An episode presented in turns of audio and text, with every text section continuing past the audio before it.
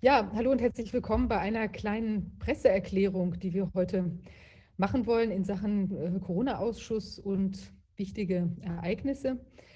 Ähm, wir haben den Corona-Ausschuss ja im Juli letzten Jahres gegründet. Der ist also inzwischen über ein Jahr alt und ähm, haben uns die ganze Zeit mit den vielen drängenden Fragen, die es im Zusammenhang mit dem Corona-Geschehen gibt, äh, auseinandergesetzt. Also am Anfang stand bei uns im Raum die Frage nach dem ganzen Virusgeschehen und äh, dann auch nach den, wie will man sagen, der Verhältnismäßigkeit der Maßnahmen, der, äh, der Kollateralschäden, die daraus entstanden sind aus den Lockdown-Entscheidungen und so weiter. Wir, ähm, Rainer, ähm, korrigiere mich, wenn das nicht stimmt, aber wir sind doch ähm, ganz schön überrascht, was da so ans Tageslicht gekommen ist und was da auch immer weiter zutage tritt weil es doch sehr viele Verästelungen gibt, auch, sagen wir mal, finanzielle Verflechtungen und ähm, ja, psychologische also Mechanismen, die ablaufen, äh, wo man doch ständig etwas Neues dazulernt. Wir haben dann ja im September letzten Jahres einen ersten kleinen Bericht äh, zusammengeschrieben, sozusagen von den Grundlagen des ganzen Geschehens und hatten auch vor, den immer wieder zu ergänzen, aber haben gemerkt, die ganze Sache ist doch so groß, dass das eigentlich nur in einer etwas intensiveren Aufarbeitung möglich ist, äh, sich dann auch schriftlich damit auseinanderzusetzen, als das eben möglich wäre mit so einer, wie will man sagen, einer kleinen äh, Übersicht.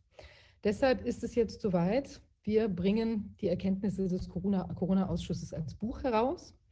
Ähm, ja, und das wird auch schon im August der Fall sein, sodass man sich dann jetzt äh, mit den Themen näher auseinandersetzen kann. Allerdings ist es so, dass es, ich denke, es werden, also es steht schon fest, es werden, wird quasi eine Art Sammelband.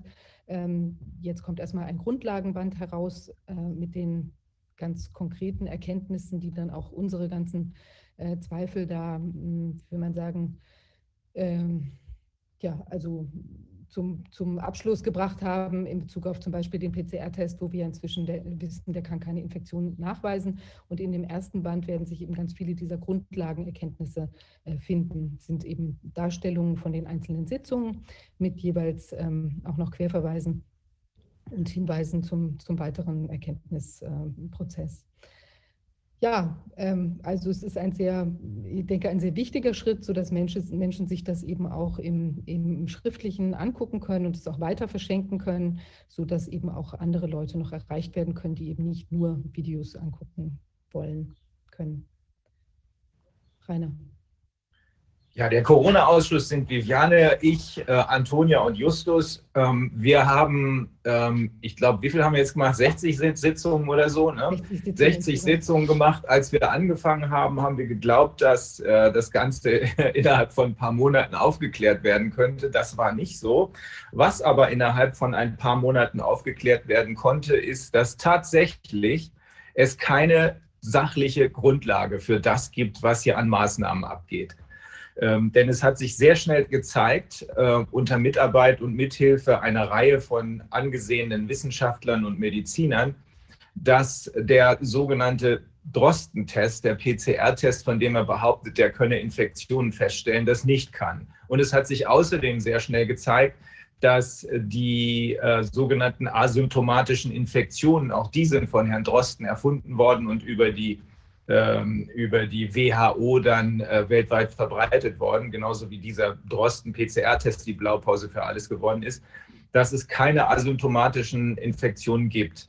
Damit ist die Grundlage für alle Maßnahmen weg, ähm, denn wenn wir keine asymptomatisch Infizierten haben, dann gibt es keinen Grund für jeden, der gesund ist, denn jemand, der keine Symptome hat, ist gesund, dann gibt es keinen Grund für jemanden, der gesund ist, Angst zu haben und erst recht gibt es keinen Grund, Gesunde mit Massentests zu überziehen, äh, die, wie wir inzwischen festgestellt haben, zudem so eingestellt waren, dass sie nahezu ausschließlich False Positives produziert haben. Unterm Strich fehlt also jede Grundlage. Das ist auch für diese Maßnahmen. Das ist ja auch dann der Beweggrund für uns gewesen, weiterzufragen. Wir haben so viele Psychologen und äh, Wirtschaftswissenschaftler und Juristen und Mediziner zu allem, was hier rund um diese Corona-Geschichte abgeht, gefragt. Wir haben immer wieder uns bestätigen lassen, dass es erstens andere Behandlungsmethoden gibt, für was immer da an respiratorischer Erkrankung herumflattert, ob es nun Corona oder eine um äh, eine umgepolte Grippeerkrankung ist. Es gibt andere Möglichkeiten äh, der Behandlung, die keinerlei Nebenwirkungen haben. Äh, wir haben also schon mal zwei gute Gründe, auf die wir uns verlassen können. Jedenfalls ist das unser, unsere, unsere jetzige Haltung, unsere jetzt, unser jetziger Erkenntnisstand die sagen, es gibt keinen Grund für Impfungen. Erstens, es gibt keine Pandemie. Das ist zu Recht gefaked mit Hilfe des äh, Drosten-Tests und der Behauptung, es gebe asymptomatische In äh, Infektionen. Und zweitens, es gibt für das, was hier draußen unterwegs ist, andere Behandlungsmethoden. Warum also wird in Richtung Impfungen gepusht? Das ist das, was wir in letzter Zeit versuchen aufzuklären. Da, gehen wir immer weiter nach. Und das wird dann natürlich noch nicht Bestandteil dieses ersten Bandes sein, aber es wird das äh, Bestandteil des nächsten oder übernächsten Bandes sein, den wir rausbringen.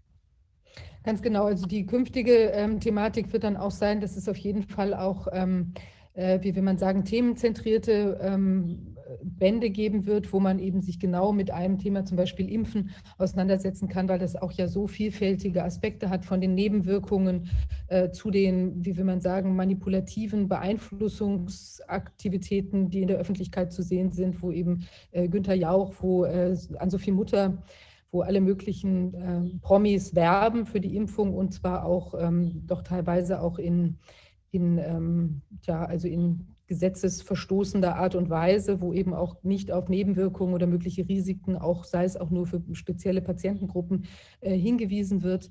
Ähm, also all das, das ist, wird ganz genau beleuchtet werden und das werden wir eben auch in einem Buch, also dann wieder in einem anderen Band zusammenfassen. Und die werden jetzt auch sehr schnell hintereinander äh, dann zur Veröffentlichung, zur Veröffentlichung gelangen, sodass man eben sich da auch sehr gut daraus dann informieren kann und natürlich auch mit allen Quellenangaben. Und es wird auch Verlinkungen auf die jeweiligen Videosequenzen geben, wo man sich das dann auch nochmal anschauen kann. Weil das ist auch was, was uns von Anfang an sehr, sehr wichtig war, dass das alles live dass wir den ganzen Ausschuss live gemacht haben, sodass dann auch die ähm, Äußerungen von dem Experten oder der Expertin eben nochmal angeschaut werden können, also direkt mitverfolgt werden können und im weiteren Verlauf auch immer wieder angeschaut werden können, sodass da eben nichts rausgeschnitten wird oder nichts irgendwie äh, plötzlich äh, man sagen kann, das ist irgendwie manipuliert worden, sondern es ist wirklich alles live und in Farbe und äh, so, wie es eben passiert ist mit Fehlern oder mit sonst was. Aber das, ich denke, das ist auch eine der, äh, der also uns auch ein ganz großes Anliegen, weil letztlich geht es um Transparenz, die hier in der ganzen Angelegenheit von Anfang an massiv gefehlt hat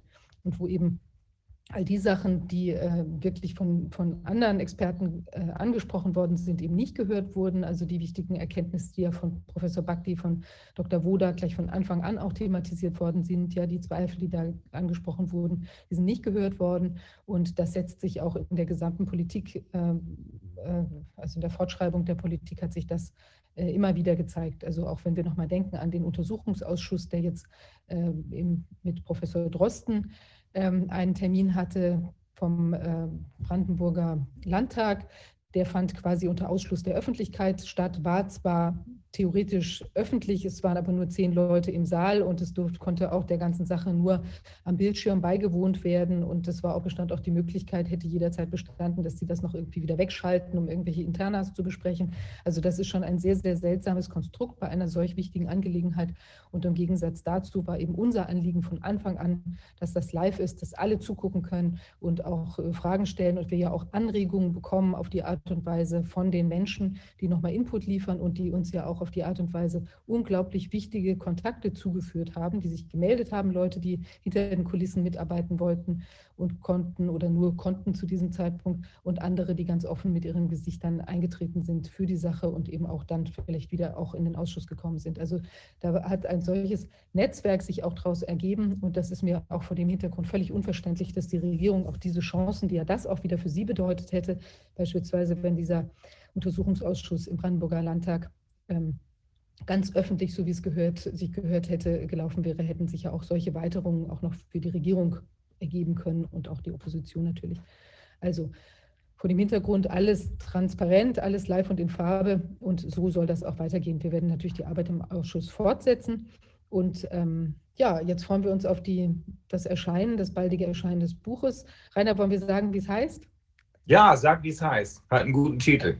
Ja, also es heißt die Corona-Matrix Ja, und es wird dann eben noch Subtitel geben für, die jeweilige, für das jeweilige Thema. Und das ist jetzt der erste Band, wo es um die Grundlagen geht. Und das ist, denke ich, auch, womit wir es zu tun haben. Wir haben es hier wirklich mit einer matrixhaften Konstellation zu tun, die also sowohl in Bezug auf unsere Aufklärungsarbeit, dass wir uns da quasi durch ein Koordinatensystem an, an ähm, äh, ja, an Wegweisern hangeln, äh, wo wir eben von einem zum anderen kommen. Es ist aber auch insgesamt eine Art Matrix der Verschleierung, ja, weil ja ganz viele Sachen von der Regierung nicht offengelegt worden sind. Und es ist auch, ähm, ja, ich denke auch ein, ein Gestrüpp, durch das sich jeder Einzelne winden muss und wo er eben auch irgendwann eine Entscheidung treffen wird, müssen wird oder vielleicht auch schon getroffen hat, ob er eben die blaue oder die rote Pille ähm, schluckt oder weiterschlucken möchte, ähm, um eben wirklich der Sache ganz genau ins Auge zu sehen. Und ich denke, gerade vor dem Hintergrund dieser wirklich sehr gefährlichen, aus unserer Sicht sehr gefährlichen Impfungen, ist es eben wirklich schon ein, ein guter Schritt, die rote Pille zu schlucken und äh, sich die ganze Sache vorurteilsfrei anzuschauen und zu gucken, welche Entscheidung dann wirklich sinnvoll ist zu treffen, auch für die eigene Gesundheit und insbesondere die der Kinder. Transparenz ist alles. Das war von Anfang an unser Anliegen. Transparenz ist alles. Deswegen ist die Kombination aus dem, was man bei uns live äh, oder auch hinterher auf, äh, in Videos sich angucken kann, mit der schriftlichen Niederlegung extrem bedeutend. Schriftlich hat noch eine andere Bedeutung, das hat eine Haptik, die so ein Video nicht hat. Und dann kann man sich entscheiden und entschließen, will ich da diesem Link folgen, will ich mir dieses Video angucken oder ist was anderes viel interessanter. Das ist deshalb von jetzt wahnsinnig großer Bedeutung, weil wir gerade ein äh, Video bekommen haben aus den USA. Äh, da ist Tucker Carlson, das ist der Fox News, also das ist Mainstream äh, äh, der wichtigste Sprecher bei Fox News und er hat erläutert, dass die beiden Regierung überlegt, private Kommunikationen zu zensieren. Das bedeutet auch das, was man im Internet per Textmessage, per Signal, Streamer, Telegram und was auch immer äh, oder per E-Mail äh, kommuniziert, soll jetzt mit Hilfe von Google, also man gibt alles in die privaten Hände, der, diese berühmte Private-Public Partnership oder berüchtigt ist das bessere Wort, äh, bedeutet inzwischen, dass wir keine echte Public, keine echte regierungsöffentlichen von uns gewählten Leute mehr haben, sondern das Ganze ist ersetzt worden durch die Privaten, die hier übergriffig jetzt sogar versuchen, die Grundfesten der Demokratie, die freie Meinungsäußerung unter Kontrolle zu bringen. Das sind nicht falsche Darstellungen, die da unterbunden werden, sondern es sind ganz, ganz überwiegend Darstellungen, die einfach wahr sind, aber nicht auf Regierungslinie sind. Und darum kommt dieser Arbeit hier extreme Bedeutung zu, auch der Reaktion der Bundesregierung darauf oder der von ihr in weiten Teilen inzwischen auf Linie gebrachten Justiz kommt große Bedeutung zu. Die Justiz hat diese allerletzte Chance in Deutschland, in anderen Ländern ist man wesentlich weiter, zu zeigen, dass sie noch existiert oder aber die Maske runterzunehmen und zu zeigen, wir gehören zu Bill Gates und Co. Das werden wir am Freitag nochmal erleben, dass es in anderen Ländern wesentlich besser funktioniert, dass das, worauf wir immer mit Herablassung geguckt haben an Rechtssystemen, zum Beispiel in Indien, richtig gut funktionieren. Und wie wir alle wissen, die Fakten, das sind die, die wir schon rausgefunden haben, über die wir schon gesprochen haben. Ne? Wir haben uns nichts wirklich zu eigen gemacht. Wir reagieren manchmal darauf, indem wir Erschrecken zeigen oder auch Mitgefühl oder so. Aber wir haben uns keine dieser Sachen zu eigen gemacht. Das muss auch ganz klar gesagt werden.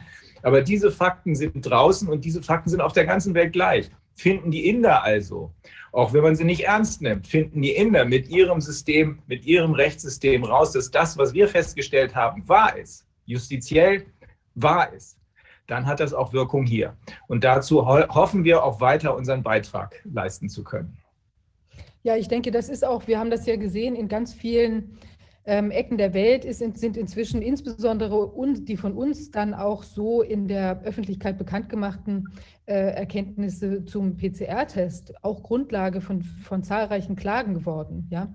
Und äh, das ist eben in dieser Form, da sind wir auch eigentlich immer wieder erstaunt, dass es dann doch wieder Leute gibt, Anwälte aus jetzt anderen Ländern, die wieder auf uns zukommen und sagen, äh, wir haben das noch immer nicht ganz verstanden. Eigentlich dachten wir, dass das jetzt doch ähm, inzwischen breit genug aufgestreut ist, aber es gibt gibt eben doch immer wieder Fragen, vielleicht weil die Sache auch so eigentlich so abenteuerlich ist, so unverständlich, dass man auf dieser Basis von einem Test, der eben gar nicht äh, richtig validiert ist und der eben auch, äh, sagen wir mal, von seiner Zykluszahl so stark beschränkt werden müsste, dass man eben überhaupt einen sinnhaften Erkenntnisgewinn daraus herleiten kann, ähm, dass das eben trotzdem so nachlässig, so fahrlässig verwandt wird, dass eben manche Labore zum Beispiel immer noch bei CT40 irgendwie rummachen und damit ja eigentlich nur noch irgendwelche wie will man sagen, Partikelstäube nachweisen können, die eben überhaupt gar keine Aussagekraft mehr über die Infektiosität ähm, oder auch die Erkrankungswahrscheinlichkeit äh, in Bezug auf den Probanden haben, ähm, dass damit immer noch gearbeitet wird und dass dadurch halt ungeheure Verzerrungen auch in den ganzen veröffentlichten Zahlen und so weiter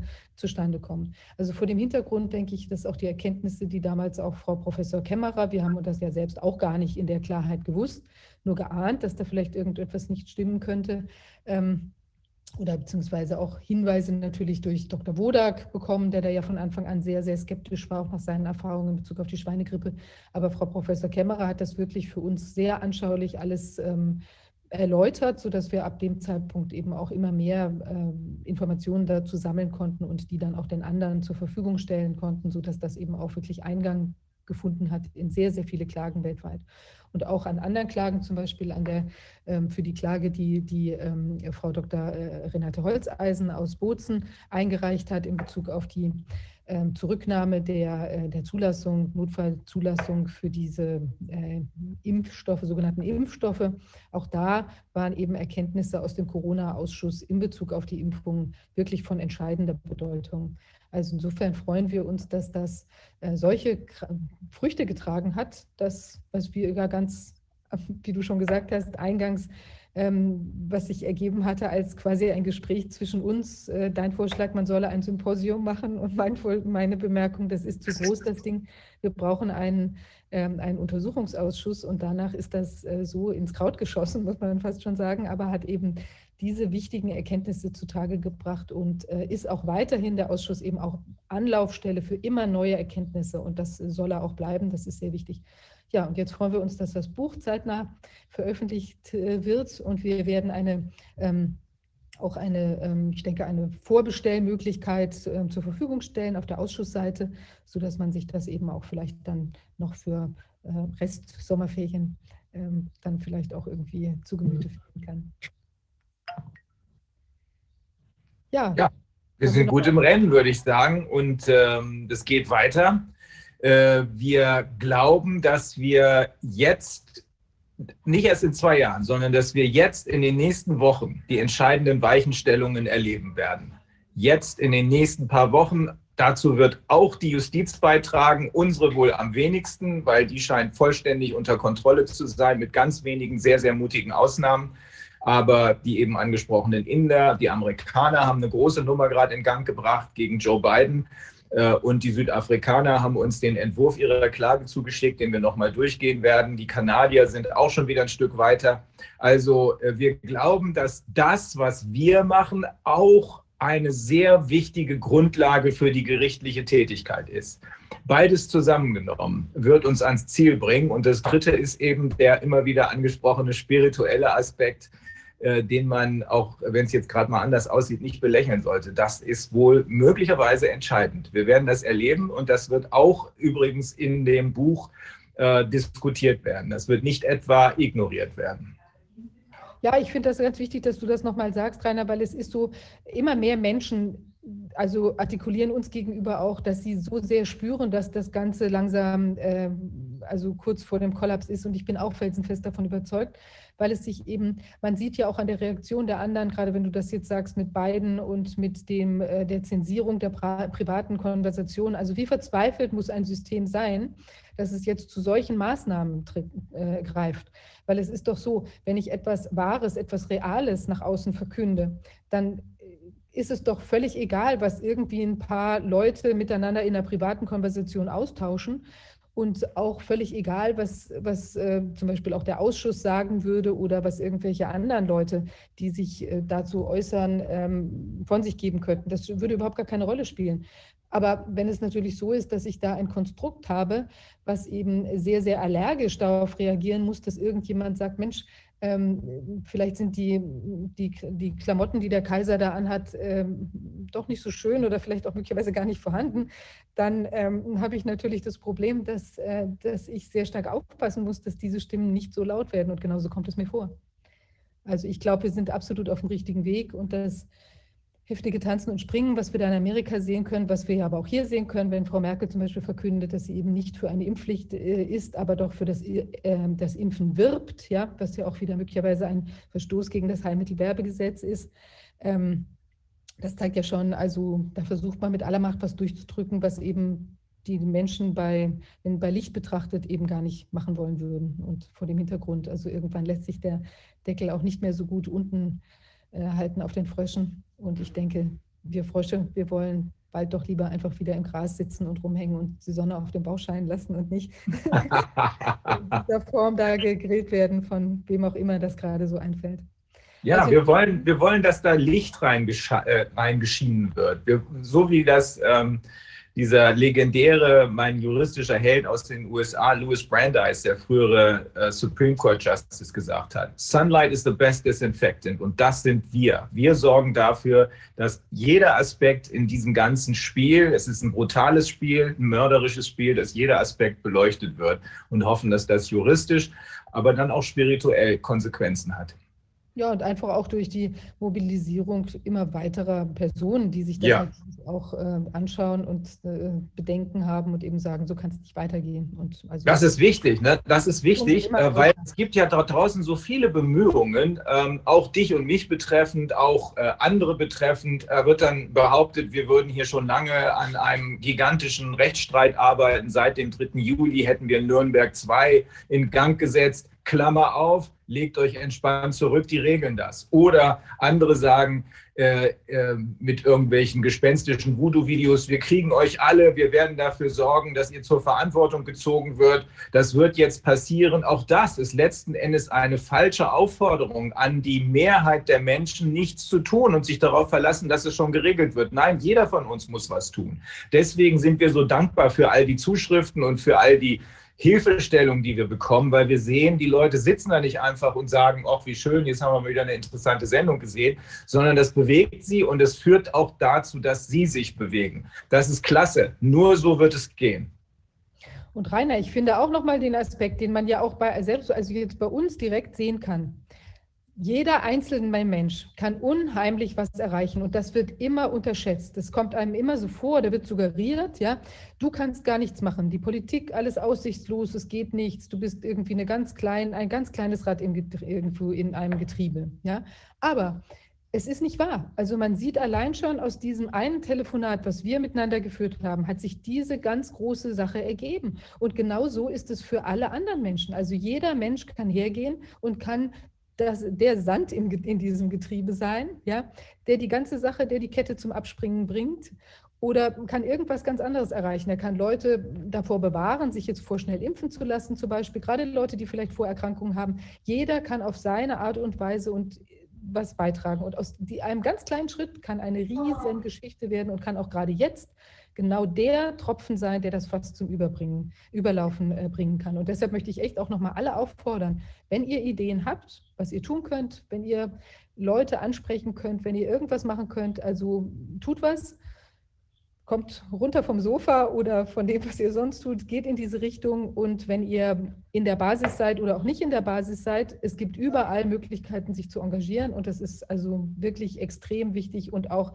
in, Dingen, in Richtungen denken, die vielleicht vorher keiner gedacht hat. Und vielleicht ergibt sich daraus eine ganz, ganz tolle genau der, der Funken, den wir jetzt noch brauchen, um, um hier wirklich jetzt den, äh, den Stecker ziehen zu können in der Angelegenheit. Aber ich denke, wir sind auch so auf einem sehr guten Weg und es helfen sowieso ganz viele mit, aber vielleicht reichen wir auf diesem, auf diesem Wege auch nochmal ein paar zusätzliche Leute, die noch einen zusätzlichen Aspekt reinbringen, den vielleicht bislang noch keiner bedacht hat. Also nur Mut und wir werden das Kind schon schaukeln. Das werden wir. Ja, dann freuen wir uns auf das Buch und wir freuen uns auf Freitag mit neuen Erkenntnissen. Bis denn. Bis denn. Tschüss.